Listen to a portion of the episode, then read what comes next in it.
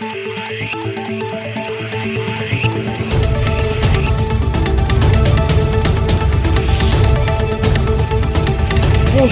et bienvenue à cette édition de Santé, Sciences et Développement, le magazine scientifique de SciDev.net en partenariat avec votre radio. Présentation Sylvie Acoussan. Au sommaire de cette édition, lancement au Cameroun d'un logiciel de diagnostic rapide du paludisme développé par une équipe de chercheurs du Centre Pasteur. Il s'agit d'un protocole innovant qui permet de diagnostiquer le paludisme en 20 minutes. Au Togo, plus de 1200 cas de grossesse indésirée ont été enregistrés dans les établissements scolaires publics en moins de 6 mois. C'est ce que révèle une enquête récente de la direction de la planification menée en partenariat avec la Banque mondiale et l'UNICEF. En Guinée, on s'achemine vers la fin de l'épidémie d'Ebola. Aucun cas n'a été enregistré depuis plus d'un mois. Toutefois, les autorités sanitaires restent prudentes au moment où commence une période d'observation de 42 jours. Et puis, y a-t-il des risques à consommer du pain chaud? La réponse dans notre rubrique Kesako. Enfin, comme d'habitude, le rendez-vous hebdomadaire avec l'agenda scientifique en fin d'émission.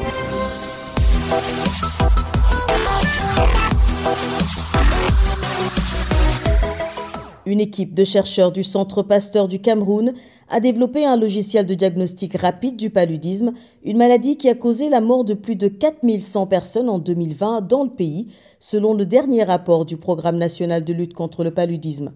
Le Smart MD ou encore Smart Malaria Disease est un protocole innovant qui permet de diagnostiquer le paludisme en 20 minutes, contrairement à la méthode de la goutte épaisse qui ne livre ses résultats qu'au bout d'une heure trente.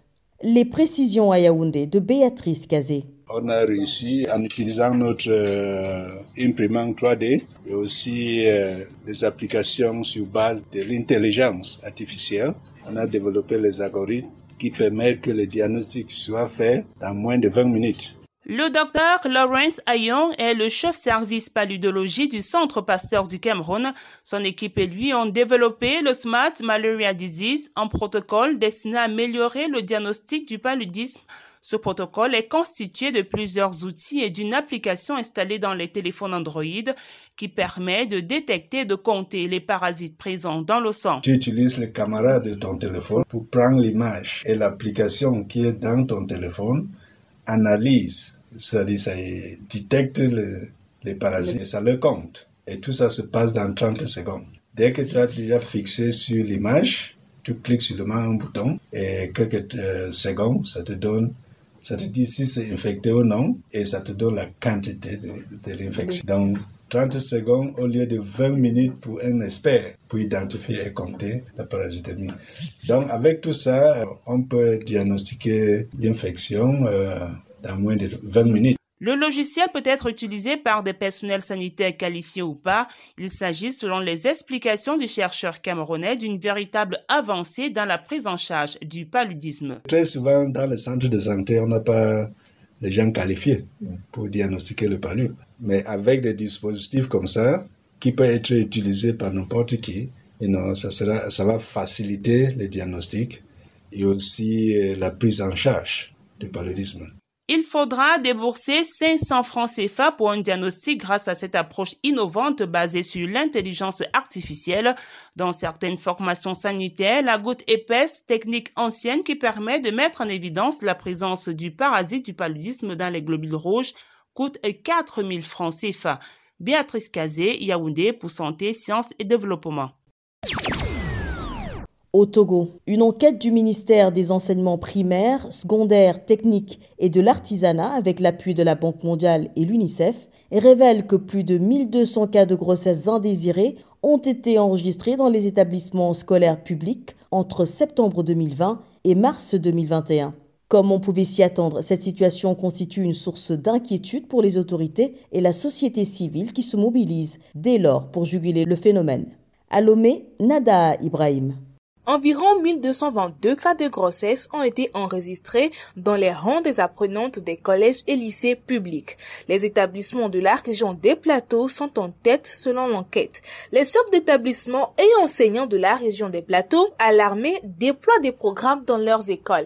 Et Sobeyou Alpha est enseignant au CEG à Campement à environ 178 km de la ville de Lomé. Le lycée de Wahala a enregistré plus de 40 cas de grossesse. Parmi les cas, on retrouve les filles de 15 à 20 ans. Nous, enseignants des plateaux, nous sommes attristés par ces résultats. Plusieurs ONG et associations tirent la sonnette d'alarme. Mimi Bossou Swededje, la présidente de l'association Précieux Trésor de Vie, pense que les conditions actuelles sont elles-mêmes favorables et la sensibilisation doit être pensée autrement. C'est pas nouveau. Je ne suis pas trop surprise. Tout simplement parce que les ingrédients sont là pour que ça arrive. Internet est de plus en plus accessible. Les androïdes sont là. Ceux qui n'en ont pas peuvent regarder chez les autres et la pornographie circule sur les téléphones dans les établissements scolaires. Beaucoup d'institutions se battent, mais ça ne suffit pas. Il faut que nous revoyions les programmes. Il faut que nos messages soient adaptés à nos cibles. Nous devons peut-être corriger le tir dans la manière de faire la sensibilisation. Ce ne sont pas les informations qui manquent, mais l'information adaptée à leur situation. Le Togo, avec l'appui de plusieurs organisations nationales et internationales,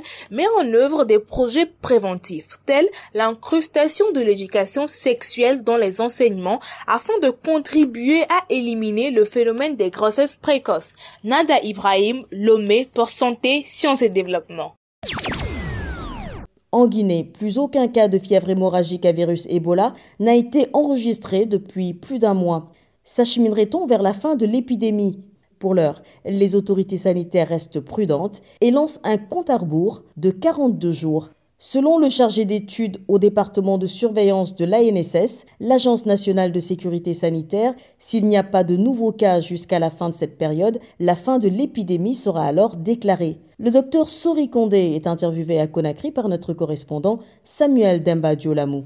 Bonjour docteur. Bonjour. Quel est l'état des lieux de l'épidémie Ebola à ce jour en Guinée? Pour cette résurgence, on a 16 cas confirmés. Parmi les 16 cas confirmés, les 15 étaient des personnes vivantes qui ont développé les signes. Et donc, nous avons 16 cas confirmés, 7 cas probables. Entendez là des décès. Il y a 4 décès dans les centres de traitement. Nous avons connu une période d'accalmie après le premier cas confirmé qui a été signalé le 13 février dernier. Donc, depuis lors, il y a eu des cas confirmés jusqu'au jusqu'au 3 mars qu'on n'avait pas de nouveaux cas confirmés. On avait commencé une surveillance renforcée de 42 jours. Ça, ça avait commencé le 24 avril, après la sortie guérie du dernier cas confirmé de l'époque. Et malheureusement, le premier, il y a eu un cas confirmé et le deux également, un nouveau cas confirmé. Donc ça, ça a mis à zéro le compte à rebours qu'on a même arrêté. Donc on a repris le compte à rebours à partir du 9 mai. Donc, ici, c'est 42 jours. Chaque jour, on enlève un jour. Donc, il nous reste 39 jours de surveillance renforcée au bout desquels la fin de l'épidémie sera déclarée s'il n'y a pas de nouveaux cas. Alors, pendant cette période d'attente, quelles seront les activités du personnel de santé affecté à la lutte contre Par rapport aux activités, à la vaccination qui va se poursuivre pendant les 42 jours, sauf à la déclaration de la fin de l'épidémie. Au cours de cette période de surveillance renforcée, il y a un aspect important qui concerne la gestion des décès communautaires. Vous savez, dans la majorité des cas, c'est les décès groupés qui attirent le plus l'attention des gens de santé. Sinon, si on prend les signes de, de fièvre hémorragique virale, ce sont les signes généraux. Quelqu'un qui fait le palu peut simuler Quelqu'un peut faire le Ebola et présente les premiers signes, il ressemble aux signes du paludisme. Donc ça peut passer inaperçu. Mais puisque c'est une maladie dont la létalité est élevée, donc quand ça attrape quelqu'un, si c'est pas signalé à temps, autour de lui, beaucoup de personnes font la maladie et on arrive à détecter les décès groupés. Tous les décès doivent être systématiquement signalés aux agents de santé, désirés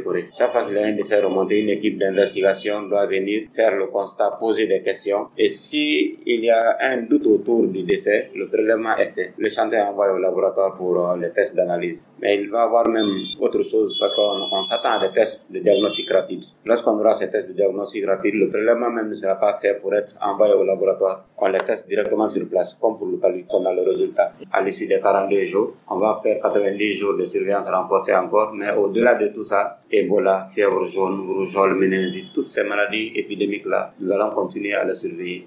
C'était donc le docteur Sori Condé, chargé des études au département de surveillance de l'ANSS, l'Agence nationale de sécurité sanitaire en Guinée. Il était au micro de Samuel Demba Diolamo à Conakry.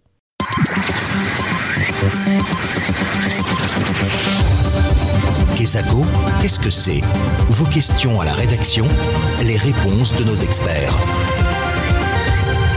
La question de cette semaine vient de Côte d'Ivoire. Je vous propose de l'écouter. Bonjour, c'est Def.net. Je suis Kamara Mohamed. Je suis étudiant à Abidjan. Amoureux du pain chaud, j'ai appris que sa consommation peut avoir des incidences sur la santé. À quoi s'expose-t-on lorsqu'on consomme le pain chaud?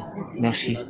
Rendons-nous sans plus tarder à Abidjan où nous attend notre correspondant Isiaka Nguessan. Bonjour Isiaka. Bonjour Sylvie. Vous êtes notre correspondant en Côte d'Ivoire. Que répondez-vous à la question de notre auditeur? Le pain chaud est apprécié de tous euh, et ici en Côte d'Ivoire, il est courant de refuser ce que nous appelons le pain gaudio. Le pain gaudio est le pain de la veille, donc euh, pas chaud. Pour donc répondre à la question de notre auditeur, nous avons eu recours à Dr Parfait Sablé Stéphane, il est médecin nutritionniste au service de nutrition à Abidjan. Tout d'abord, il faut aller sur le principe que tout est poison, rien n'est poison, seule la dose fait le poison la consommation du pain en une certaine quantité peut avoir un impact sur la santé. Pourquoi? D'abord, il faut aller à l'origine. Le pain est fait de céréales et les céréales sont des condensés d'amidon. L'amidon, c'est du sucre. Le fait de consommer du pain va procurer du sucre ou des glucides à notre organisme. Si les glucides sont apportés à, une certaine quantité qui est au-delà de la norme, ça peut développer en nous certaines maladies liées au sucre comme le diabète. Ça, c'est la première conséquence par rapport au pain. Maintenant, deuxièmement, le pain chaud est très facile à manger et les liens qui sont au niveau du, du pain, quand je parle de liens, c'est au niveau des molécules du glucide, sont très fragiles parce que le pain est encore chaud. Donc, ça fait que euh, lorsque euh, l'amidon arrive dans l'organisme, l'organisme peut le digérer facilement et les liens sont fragmentés un peu plus facilement. Ce qui va faire que ça va augmenter très rapidement l'index glycémique voilà, l'index glycémique, c'est la capacité qu'a un aliment de faire élever la glycémie. Lorsqu'on mange de pain chaud, l'index glycémique va augmenter très rapidement. Et lorsque l'index glycémique est augmenté, ça va entraîner ce qu'on appelle l'hyperinsulinisme. Ça va déclencher une sécrétion abondante d'insuline. Et ça aura pour conséquence de nous pousser à manger encore. Donc c'est pourquoi vous allez voir que lorsque vous mangez du pain chaud, vous pouvez le manger très rapidement et en prendre encore un deuxième, ce qui va faire qu'on va dépasser la quantité de, de pain qu'il faut dans la journée. Sylvie, c'était donc les explications détaillées du spécialiste Dr Parfait Sablé Stéphane du service de nutrition à Abidjan qui répondait ainsi au jeune Kamara Mohamed qui a ainsi toutes les réponses sur le pain chaud. Merci Siaka. Je rappelle que vous étiez en ligne d'Abidjan en Côte d'Ivoire.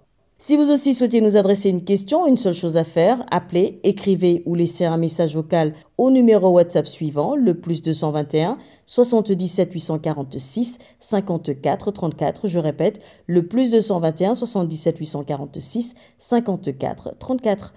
Votre question, vous pouvez aussi nous l'envoyer par email. L'adresse email, c'est celle-ci, podcast.sidev.net. Podcast s'écrit P-O-D C-A-S-T et SciDev s'écrit S-C-I-D-E-V. Je répète, podcast podcast.sidev.net. Vos questions et commentaires sont attendus à ces différentes adresses à tout moment de la journée. L'agenda. Fidèle au rendez-vous, Bilal Taïrou nous fait découvrir le contenu de l'agenda scientifique. Bonjour Bilal. Bonjour Sylvie, bonjour chers auditeurs. Alors quels sont les événements scientifiques sélectionnés pour cette semaine? L'agenda cette semaine, deux points forts à retenir. Tout d'abord, l'Africa Santé Expo 2021. Ce sera du 20 au 21 mai au Sofitel Hôtel Ivoire d'Abidjan. Le thème est à sa troisième édition et ce sera autour du thème santé, beauté et bien-être. Des solutions nouvelles adaptées à l'Afrique. Un numéro de téléphone et une adresse mail pour y participer. Il s'agit du plus 225 07 87 26 75 26 et de l'adresse info@africasantéexpo.com. Info au singulier. Donc je répète, info africasantéexpo.com. Puis au Gabon, plus précisément à Port-Gentil, c'est une conférence sur comment juguler les effets de la crise sanitaire de Covid-19 sur les populations autochtones qui est prévue se tenir le 24 et 25 mai 2021. L'initiative est à mettre à l'actif de l'ONG Nature Verte qui est en collaboration sur le coup avec les autorités locales. Pour plus de renseignements, une adresse mail impact covid gmail.com Impact au pluriel. Donc je répète, impact covid-gab.gmail.com. Voilà, ce sera tout pour cette semaine. Sylvie. Merci Bilal. Merci également à vous, chers auditeurs, d'avoir suivi cette édition de Santé, Sciences et Développement qui s'achève. Rendez-vous la semaine prochaine, même heure, même fréquence. Au revoir. Cette émission est disponible en podcast sur le site sidev.net/fr. Cette émission a été réalisée sur financement du CRDI, le Centre de recherche pour le développement international, un organisme public canadien. Le CRDI investit dans le savoir, l'innovation et les solutions afin d'améliorer les conditions de vie dans les pays en développement.